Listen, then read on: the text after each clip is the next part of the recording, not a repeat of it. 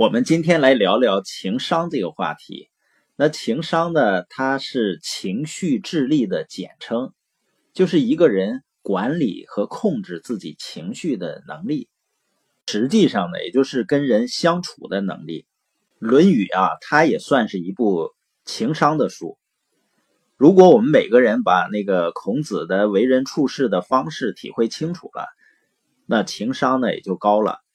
他最核心的那句话就是“己所不欲，勿施于人”，是吧？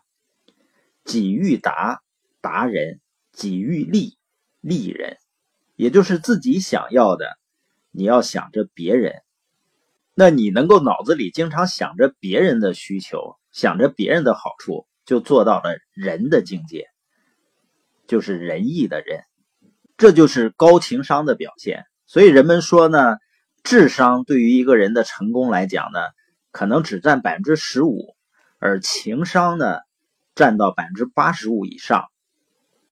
所以你发现，在生活中呢，很多平时在学校里好像不那么聪明的人，但是呢，在他的生活中呢，处处能得到别人的帮助。为什么呢？就是很大程度上是跟情商有关系的。当然，有的时候呢，我们对情商理解有误区。比如说呢，我认为情商呢就是刻意的去取悦别人，啊，去讨别人喜欢，阿谀奉承。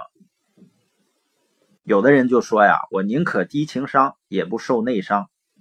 实际上，整天想着取悦别人的人啊，也是情商低的表现。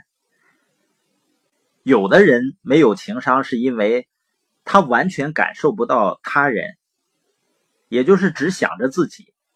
而有的人呢，没有情商，是因为完全只感受到他人而没有自我，这两个都是不可取的。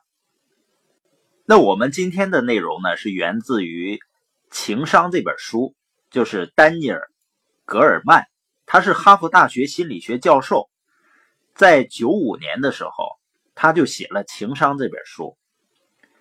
这本书呢，让中国人知道了 EQ 的概念。因为在传统中国人感觉到，智商是决定我们一生成功的重要因素。那这本书就告诉我们，情商是更重要的一个因素。这本书呢，出版发行量超过五百万册，而且它的影响领域呢，远远超过了心理学的范畴。哈佛商业评论把它称为是过去十年中最有影响力的商业思想之一。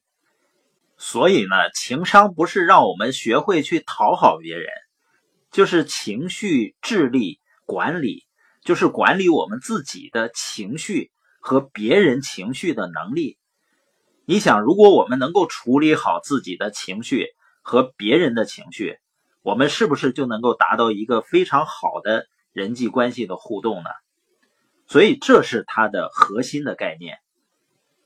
那其实，在我们生活中呢，我们的情绪管理无非就是两个方面，一个呢就是管理好我自己的情绪，第二个呢就是影响别人的情绪。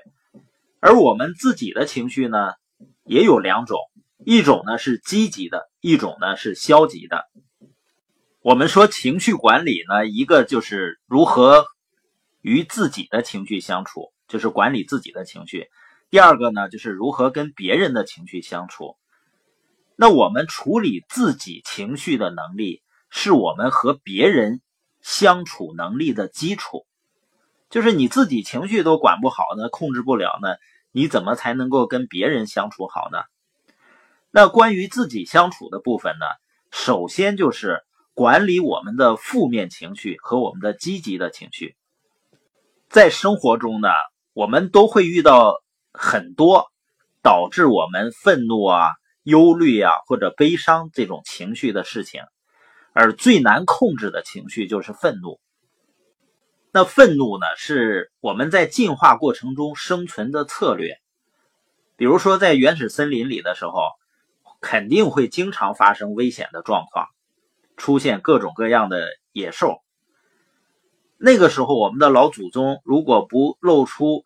呲出那种獠牙，然后用很愤怒的情绪去表达出来的话，把敌人吓跑，很有可能早就被吃掉了。所以呢，今天活下来的都是在当时遇到危急情况下能够表现出愤怒的那些猴子。但是到了今天呢，这是文明社会，我们不再每时每刻遇到那些威胁到我们生命的事儿。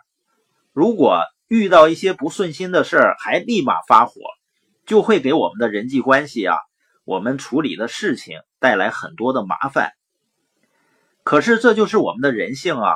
我们就是这样进化而来的，我们很容易就发火，所以我们必须要正视的一个问题就是情绪管理的方法，能够教会我们呢如何顺应我们的人性的同时，能够更好的适应现在的社会。我们今天记住的重点就是提高情商以后呢，就能够让我们更好的。管理自己的情绪和别人的情绪，这样呢就能够达到良好的人际关系的互动。